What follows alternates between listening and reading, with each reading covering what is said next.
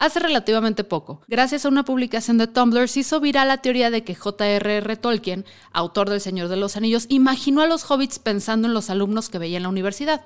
Y cualquier adulto que en el 2022 ya tenga edad de ser abuelo, te dirá que el parecido entre los hobbits y los alumnos universitarios es que están llenos de entusiasmo, no tienen dinero y parecen niños aunque sean adultos.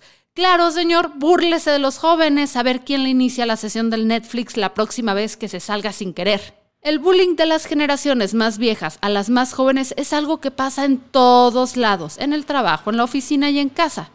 Pero este bullying está basado en algo real. ¿De verdad la generación que llaman de cristal está arruinando todo? ¿O solo tienen muchísimo miedo al cambio y a expresar sus emociones? ¿Deberíamos hacer caso a la crítica o nos limitamos solo a decirles, ok, boomer, mientras dejamos que le sigan gritando a una nube? Hola, soy Fernanda Dudet y este es un episodio más de Ya es lunes, el podcast de Neobox para iniciar la semana en modo quiero tener 30 y ser coqueta y próspera.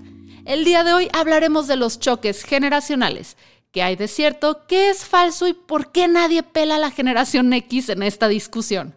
Primero lo primero. Cuando hablamos de una generación nos referimos a un grupo de personas que coincidieron en momentos sociales e históricos específicos y que por lo tanto se espera actúen más o menos de la misma manera. Por ejemplo, todos los inscritos a cierto nivel escolar en determinado año, todos los que vimos campeonas a las chivas femenil, o todos los que vieron a Lolita Yala siendo poseída por un demonio dando una noticia sobre un tal Phil Barrera.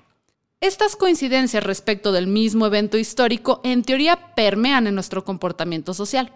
Para profundizar, hablamos con el sociólogo Damián Carmona. Primero, creo que ahí lo que ayudaría mucho a, entender un poco a las generaciones es cuestionmente la, sociología de la cultura eh, y es analizar justamente los aspectos culturales de, cada generación, entenderlos y tratar de dar cuenta de una forma en la cual se está nombrando el, mundo es, es, importante, ¿no? Porque al final de cuentas el mundo cambia eh, constantemente con base en las grandes estructuras que, que dominan a la sociedad, ¿no? O sea, capital, religión, educación, la familia, etc. Y conforme va cambiando eh, cada estructura, los cambios en el mundo, o conforme cambia, pues sí, no, no, es como que el mundo cambia de la noche a la mañana, sino justamente hay cambios eh, y, y, fricciones en esas estructuras y eso se refleja en cómo los sujetos ven al, al mundo y lo nombran, ¿no? Es decir, la forma en la cual, por ejemplo, el trabajo es eh, vista hoy en día es distinta a cómo era vista en el siglo pasado. Y eso tiene que ver con cambios que han habido en las estructuras económicas, familiares, sociales, etcétera, ¿no?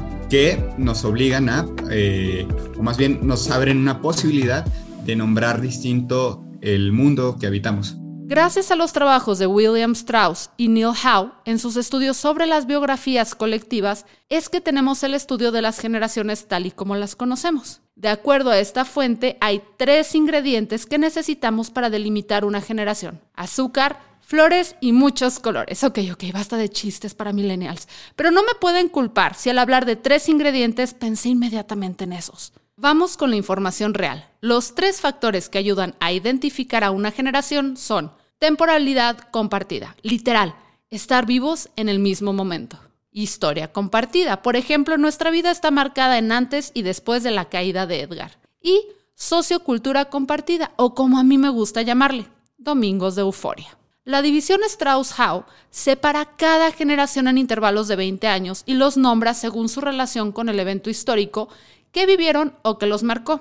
Actualmente tenemos cuatro grupos muy activos interactuando y peleando por el uso de pronombres incluyentes en todas las cenas familiares. Baby Boomers, llamados así por el boom de nacimientos que existió después de la Segunda Guerra Mundial y que abarca a las personas nacidas entre 1943 y 1960, porque no hay manera de celebrar el fin de un conflicto bélico global que reproducirse como conejos. Es la famosa generación de concreto ellos creen que porque aguantan todo, pero es más bien por grises e inflexibles. Generación X, llamados así no porque nadie les hiciera caso, sino porque nacieron durante un momento de muchos cambios sociales. La guerra de Vietnam, la caída del muro de Berlín o el cambio de viejos a nuevos pesos. Las personas nacidas entre el 61 y el 81 caben en esta categoría y muy seguramente tus papás pertenecen aquí. Los siguientes son los millennials, mi gente, mi generación, testigos de una crisis económica en cada década desde nuestro nacimiento, con traumas psicológicos sepultados bajo horas incontables de Backstreet Boys, Bob Esponja y episodios de Otro rollo con Adal Ramones, vistos hasta el final a escondidas. Los millennials somos los nacidos entre el 82 y el 97 más o menos.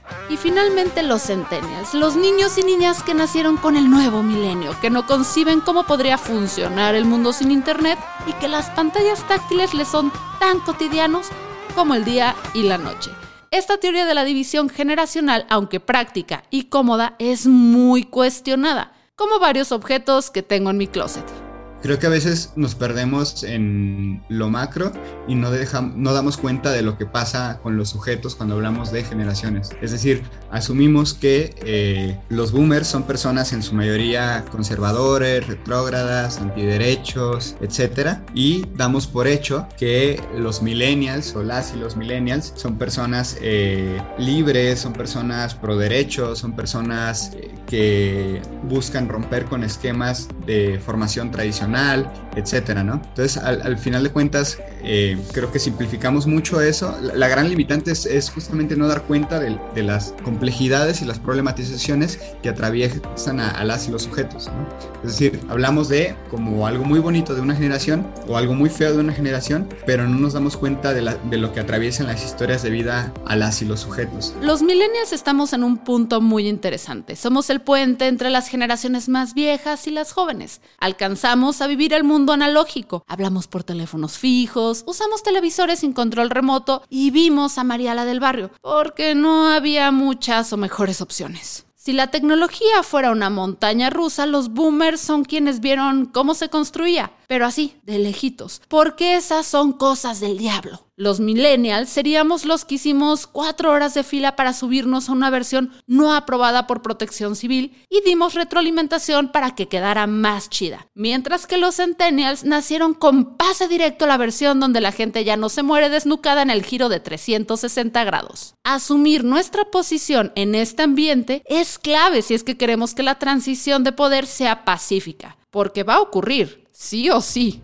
los millennials más grandes que tienen 30 años ya, o sea, ya se, ya, se acercan a los 40 y eh, quizás están en esa edad de convertirse en los jefes, ¿no? O sea, realmente hay un cambio de estafeta, pero lo que no hay en lo que no hay claridad es que un millennial pueda tener su propia empresa y que esa eh, empresa pueda abastecer de empleo a varias personas. Y la otra es el hecho de que eh, un millennial, cómo constituye el poder actualmente, ¿no? Cómo, cómo se organizan, cómo se hacen eh, espacios de organización. no sé, en la chamba yo lo que pienso es, mis jefes, por ejemplo, todavía son millennials, los tres socios, no pasan de, no llegan ni a los 40 años, ahí se acercan algunos, pero creo que justamente lo que ellos tienen es que eh, aprenden constantemente a cómo ser jefes, porque saben qué no les gusta del ser jefes, eh, porque pues, fueron empleados mucho tiempo y ahora que son empleadores tratan de buscar qué es lo que les gusta, pero que les dé como un espacio de decir, ok, quiero disfrutar de lo que es ser jefe, ¿no? En cuanto a los tiempos, descanso y demás, pero pues no quiero ser un manchado, ¿no? Eh, entonces creo que ahí, es un poco complejo porque también mm, más allá de las generaciones, lo que se nos complica o nos empieza a ser complicado todo es lo que hablábamos, las estructuras y, sus complejidades, ¿no? Eh, si en el mercado laboral eh, tu trabajo no se paga bien, no hay una remuneración chida, pues, ¿no? Y la gente no quiere pagar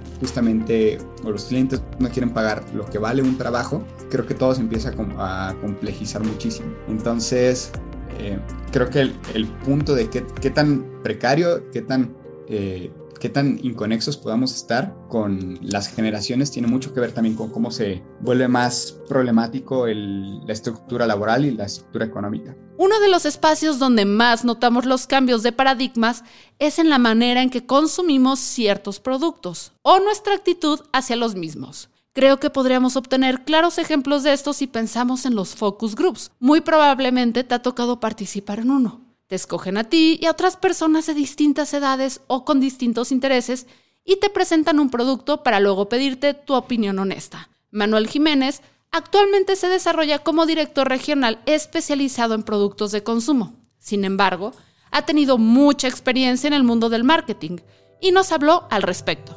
Hicimos un estudio eh, que fue bastante largo, porque la idea era, una de, las, de, los resultados del estudio era entender si teníamos que usar a una modelo mexicana en la campaña, ¿no? Eh, pero entre muchas otras cosas estaba entender cuál era la relación de las mujeres con la belleza, cómo veían toda esta parte de antiedad, cómo veían eh, el envejecer, etcétera, etcétera, ¿no? Entonces, eh, ahí me acuerdo porque esto ya fue, ¿cuándo fue? En el 2007, o sea, tampoco tiene tanto, pero fue hace rato, ¿no? Y me acuerdo mucho que, que, empezamos a ver primero las diferencias entre, entre, entre edades, donde tú tenías a las chavitas que, que estaban como abriéndose, o sea, las chavitas que ahorita cuántos años deben de tener 30, 35 años, ¿no? Que estaban abriéndose a, eh, al mundo y exploraban y tenían novio y decían, no, pues yo tengo un novio acá y luego está este otro que me estoy ligando y eran como mucho más libres y sus mamás o las mujeres que, que, hubieran podido ser sus mamás que decían, no, yo crecí con muchas restricciones, crecí eh, con una, una, educación muy, muy católica, muy esto, muy el otro. Y, que entonces decían ellas, ¿no? Este, o sea, yo admiro ahorita a las chavitas que, que son como más libres, que, que, que se atreven a más cosas, que usan ropa como diferente que yo a su edad nunca me hubiera podido poner. Y del otro lado, eh, pues estaban las chavitas que decían, yo admiro a estas mujeres que, o sea, como que, pues pasaron por todo esto y aún así están contentas o que crearon todo lo que nosotras estamos siguiendo. Entonces era, como muy interesante, más allá de la parte de belleza, que, que, también fueron unos, unos findings muy, muy interesantes. Eh, esta parte de ver cómo ellas abordaban como lo que era ser mujer de una manera bien distinta. Este, para una ser mujer era ocuparte de tus hijos, era eh, no sé, ser la buena esposa, responder como a todas estas partes de, de, los principios de, de, la good wife. Y del otro lado, las otras era así, ser mujer, pues era ser ellas mismas, ¿no? Eh, y entre más avanzabas, pues más te acercabas a uno o al otro. Eh, pero esa, esa, fue una de las primeras eh, investigaciones que, que, en que participé, que, que veían como esa diferencia. Es súper normal que nuestra actitud hacia ciertos temas o productos cambie conforme vamos creciendo. Simplemente ponte a pensar en cómo te gustaba el grupo Mago de Oz en la prepa y ahora escuchar una guitarra eléctrica acompañada de un violín solo te produce reflujo. Dentro del mundo laboral estamos viviendo este cambio en carne propia, tal como lo relata Charlie Solórzano, Headhunter en Alder Cotton. Y esto ha sido provocado por, por varias razones. Quizás una de las más importantes es que la movilidad o la división de fronteras es tal que realmente ya no importa dónde estés. Entonces estás buscando el mejor talento y lo que no están encontrando en Estados Unidos lo están buscando en la TAM. Entonces eso ayuda mucho. Creo, yo sí creo que sí, anteriormente podríamos hablar más de una división de es que los millennials quieren esto y es que los millennials no se comprometen y es que, y la verdad es que vinieron y queremos profundizar en esa división, vinieron a enseñarnos una manera de trabajar. El problema son las empresas que quieren seguir manteniendo su status quo o, quieren mantener su forma tradicional de, de, trabajar, ¿no? Entonces, yo sí estoy llegando al punto que si un cliente me dice, oye, para esta posición quiero pagar esto, de entrada les digo, oye, si no tienes flexibilidad, no lo vas a lograr y no sé si sea adecuado trabajar yo contigo porque nomás va a haber desgaste. Entonces, eso yo lo veo como, como algo muy bueno para, para la gente, para los candidatos, eh, pero también trae muchas complejidades para las, para las empresas tradicionales, ¿no? Porque esa fuga de talentos está yendo hacia las empresas que tienen la capacidad de pago, que tienen la capacidad de invertir en, cosas más sutiles o menos eh, cuantificables en términos económicos, pero que son muy importantes para, para las personas, ¿no? ¿Qué tanto se preocupan por mí? ¿Dónde está la política de wellness? ¿Dónde está la política de diversidad de inclusión? Eh, etcétera. Cada vez es más evidente que nuestros valores en relación al trabajo ya no se adecúan a los de nuestros padres o abuelos. Esto provocado por factores que han afectado directamente nuestro desarrollo como generación. Por ejemplo, las crisis económicas, la pandemia, el cambio del milenio, la concientización de la salud mental y el que quizás sea ya el mayor conflicto de esta década y que se desarrolla ante nuestros ojos en TikTok. Me refiero, por supuesto, al Couch Guy. Mi mamá siempre decía que ella era parte de la primera generación, de la última generación a la que le pegaron sus papás y la primera a la que regañaron sus hijos, ¿no? Entonces, eh, ella siempre decía eso. Y cuando estábamos haciendo estos estudios de tic-tac, era bien interesante ver que los chavitos, eh, que ahora, por ejemplo, que mis sobrinas tienen entre, no sé, 13, 14 años y que están en esta época rebelde, ¿no? Yo, que tengo cero hijos, aconsejo a mi hermana y le doy palabras de sabiduría. Digo, yo en las investigaciones que he visto, ¿no? Porque ¿Qué pasaba? Que estos chavitos, los papás se les caían del pedestal, porque ya de repente a, esa edad te das cuenta que tus papás son humanos y que no son perfectos y que no las pueden resolver todas. Y es como bien decepcionante y entonces buscas encontrarte a ti mismo, pero ya no en tus papás, ya fuera de tu, ya fuera de tu casa. Y entonces ellos decían, mi nuevo apellido, o sea, sí, yo me apellido López, ¿no? Pero en esencia mi nuevo apellido ahora es Nike, ahora es Converse. Entonces a través de todo esto que estoy haciendo y de la gente con la que me estoy llevando, me estoy separando del niño que yo era antes. O sea, estoy estableciendo mi personalidad. Porque, por ejemplo, mi hermana, yo la escucho quejarse amargamente de su trabajo, eh, porque tienen, o sea, en su trabajo es un señor que cree que, así, de, entre, emprendedor en México que, que creó su empresa que cree que todo el mundo le quiere robar y que, y que, y que la gente, no sé, son como, como, ¿cómo, ¿cómo te puedo explicar? Que los puede maltratar y que les puede gritar, etcétera, etcétera, ¿no? Pero el problema de México es, sí, la gente se queja. Y mi hermana, por ejemplo, es la que dice, oye, no, a mí no me vas a hablar así. ¿no? O sea, si mi mamá no me gritó, menos tú, ¿no? Pero, ¿cómo, te digo? está esta cosa donde si en México, si no, si no haces el trabajo, tú lo vas a hacer otro. Entonces la gente creo que ese es, ese es, un bloqueo en México para que, para que los ambientes laborales verdaderamente cambien, es que la gente entienda que pues si, si alguien se está yendo de un lugar, pues también otra persona debería venir, que es la maravilla de Glassdoor, de, de, de, Glassdoor, de, de, ¿cómo se llaman estas, estas empresas? Um, bueno, que te dejan ver cómo es el ambiente laboral de una empresa qué piensa la gente que trabajó ahí, qué piensa la gente que ya no trabaja ahí, etcétera, etcétera. Es una especie de TripAdvisor para, para el trabajo, que en Estados Unidos, en, en, Estados Unidos se usa mucho, en Europa lo están empezando a usar, ¿no? Yo me acuerdo una vez en, en la empresa donde trabajaba hace un año, eh, estábamos hablando de Glassdoor y estaba el director de, de, de, la región diciendo, ay, pero alguien nos dejó una mala, una mala evaluación en Glassdoor, este, nada más porque, porque estaban enojados. Y yo leí la evaluación y dije, mm, parece bastante, bastante precisa. Nada más que estas son cosas que pues ustedes no se quieren dar cuenta porque pues, pues no se quieren dar cuenta, ¿no? Pero bueno, eh, para regresar a la parte de, de, cómo están cambiando los chavos en lugar de trabajo, es, sí, están trayendo diferentes cosas, están trayendo su vida a la parte de trabajo, eh, lo están humanizando, ¿no? Eh, y lo están haciendo como, como más llevable. Estamos entendiendo que el trabajo no es algo que hagamos solo por placer o que, no, o que hagamos por placer. Y estamos tratando de hacerlo que sea mucho más placentero. La pandemia aceleró una tendencia en todo el mundo. El freelancerismo está ocupando un gran espacio dentro de las dinámicas laborales actuales. Ahí les van unos datos.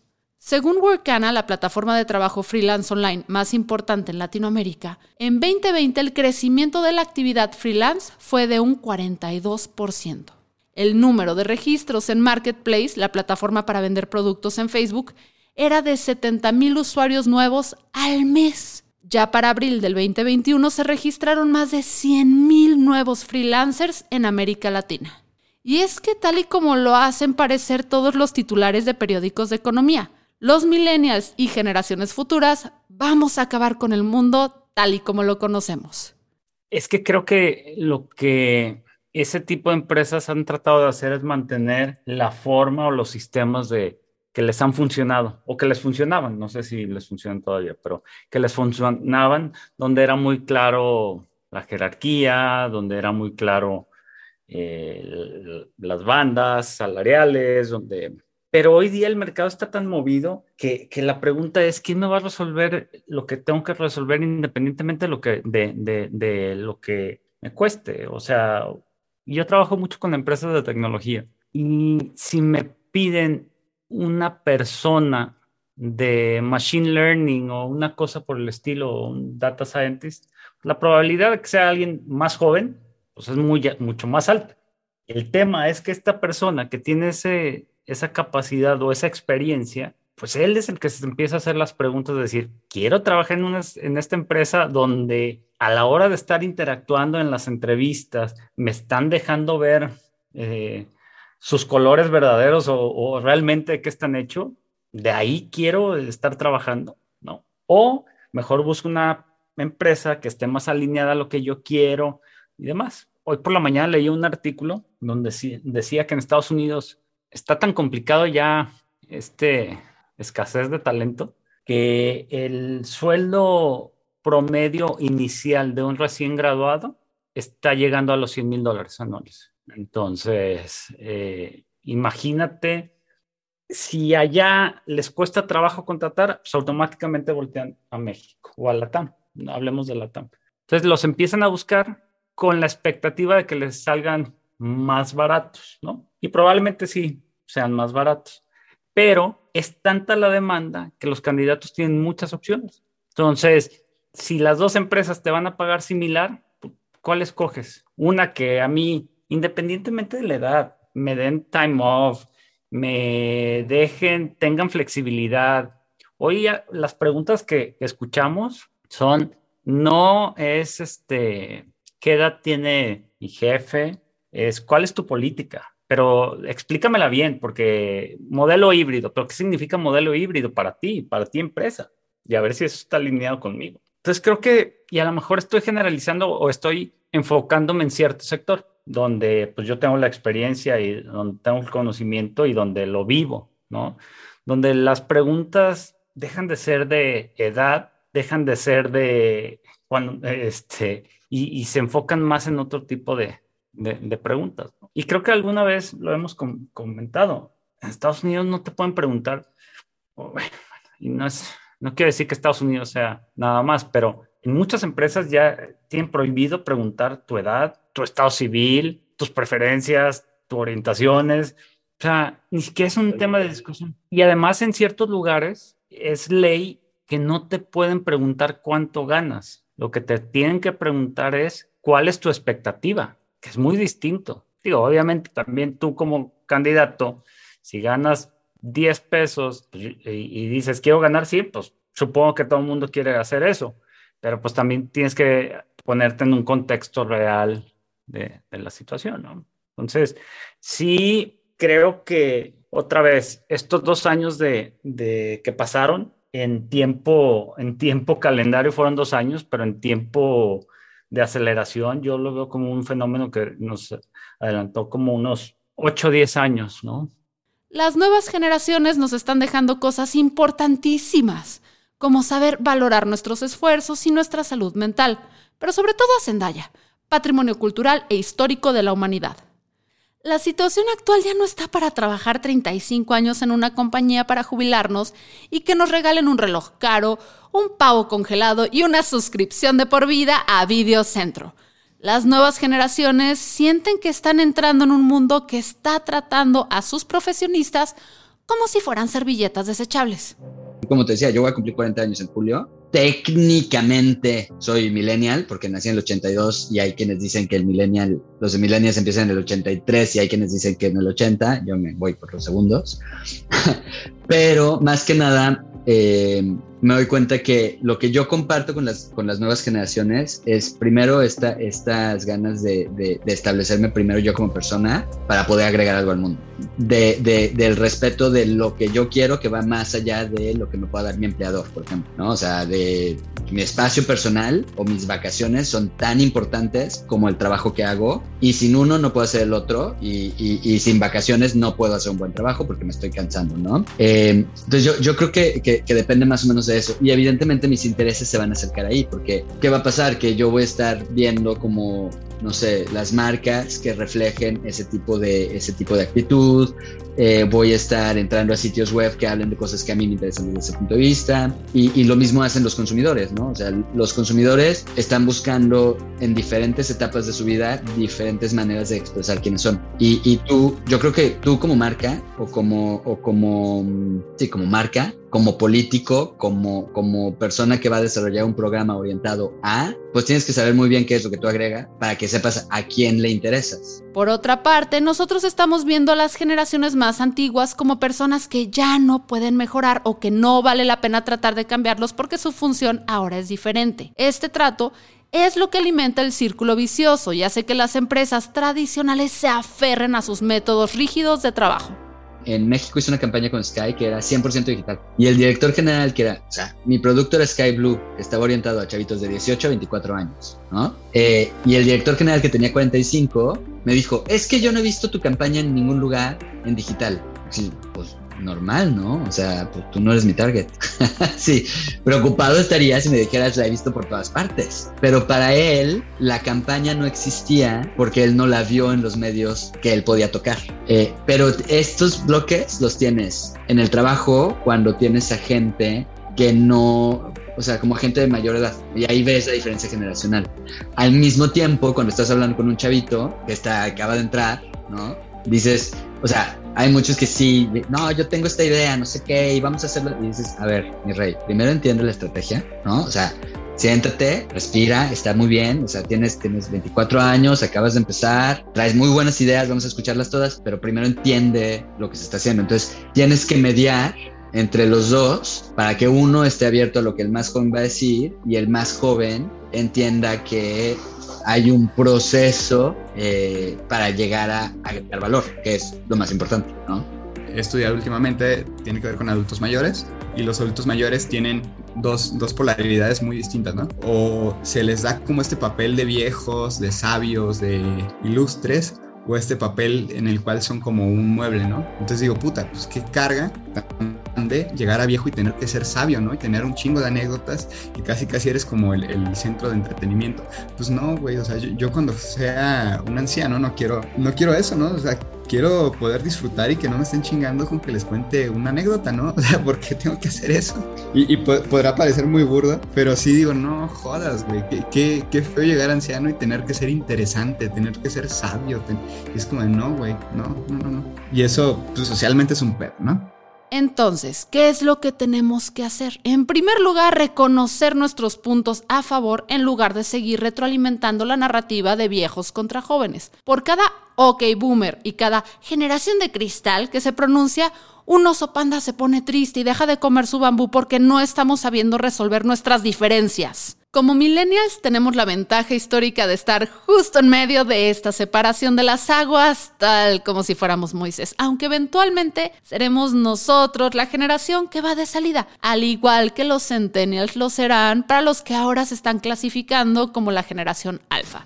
Así que más nos vale a todos procurarnos un muy buen karma me gusta que cuestionen. Eso hace para los que están dispuestos a escucharlos, plantearse o replantearse las cosas. E, es eh, maravilloso escuchar. Yo no recuerdo cuándo fue la última vez que le pregunté a alguien qué edad tenía. ¿eh? O sea, de hecho, hace unos días tuvimos una sesión para un, un rol ejecutivo que estamos buscando y hasta que no vimos plasmado un, un una evaluación ejecutiva que hicimos que apareció la, fe, la edad del candidato dije, ah, tiene esto. O sea, no, nunca fue una discusión o ha sido una discusión, pero yo creo que esa es la, la mejor, la mejor manera escuchar y, y, escuchar para aprender, no escuchar para disentir. Esa es, la, esa es la, la diferencia. La tarea para los generación X y boomers es romper el ciclo que les tocó Cuesta muchísimo desaprender las cosas, gritarle a tus empleados y humillarlos públicamente porque no conoces otra manera de canalizar tu frustración posiblemente sea parte de la cultura laboral que aprendiste. Pero cada pequeño esfuerzo que se hace es fundamental para poder hacer que las cosas sean más fáciles durante la transición. Me cuesta trabajo entender al principio por qué una persona no quiere replantearse un poco sus formas de pensar. Eh, eso es algo con lo que yo digo, bueno, estás viendo la solución, ¿no? Pero entonces también, otra vez, ponerse del otro lado y tratar de entender, no justificar, no permitir, no nada, simplemente escuchar, pero de que hay cosas valiosas, hay cosas valiosas, o sea, a ver, las startups de los fundadores que tienen 25, 27 años, va a llegar un momento que van a necesitar gente de mucha experiencia simplemente pues, para solidificar las cosas. Y no tiene nada que ver con la capacidad de, que el, founder tenga la capacidad, seguramente sí, pero llega un punto que dices, pues necesito ahorita al, al, refuerzo que me va a dar este, eh, esto que necesito en este momento. Las divisiones generacionales son como los horóscopos. Es buen tema de conversación, pero no deberíamos tomarlas tan en serio. Pasar decisiones importantes y de convivencia básica con otros por cuestiones tan fuera de nuestro control como lo es la fecha en que nacimos es ridículo. Nosotros no somos nuestras circunstancias, aunque seamos consecuencia de estas. Y juzgar a otros solo por la época en que crecieron esperando que la gente no nos haga lo mismo a nosotros es un doble rasero y demuestra poca empatía y ganas de cerrarte las puertas con gente tan capaz que puedas pasar por alto que sea boomer o Tauro. Es muy fácil tratar de poner un problema digerido entre los de izquierda y los de derecha, entre los jóvenes y los adultos. ¿Dónde marcamos la diferencia? Que entonces, por ejemplo, alguien que nació en el 79 ya no es. O sea, y, ya no es, pero si convivió con los, porque al final de cuentas, pues a lo mejor depende de dónde hayas nacido, pues si te tocó estar en quinto o en sexto de primaria con, con la general, ¿no? Entonces, ¿dónde we draw the line? Eh, es como esto de, ok, boomer, tenemos que defender a los boomers. Simplemente yo creo que es más la gente que quiere mantener el status quo a la gente que quiere empujar el cambio. El tema es que ahora los cambios los vemos mucho más rápido, mucho, mucho, mucho más rápidos. O sea, o los, los vivimos. A, mí me gusta, por ejemplo, mucho el, el, convivir con gente adulta mayor, con ancianos, pues, ¿no?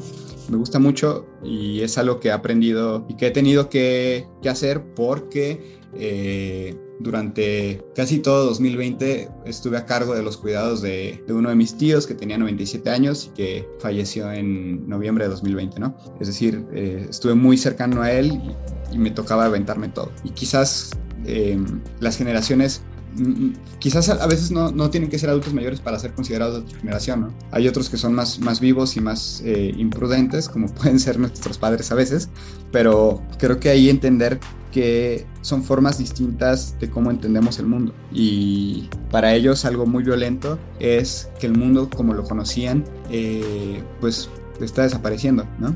Entonces, eh, tratar de, que ellos entiendan eso se vuelve una fortaleza. Por eso hay, por eso a veces gana mucho el, conservadurismo, ¿no? Porque es justamente esta imagen, este anhelo de que los tiempos pasados eran mejores o de que este es el mundo como lo conocí. Y no es una defensa a, la intolerancia, sino es una invitación al diálogo.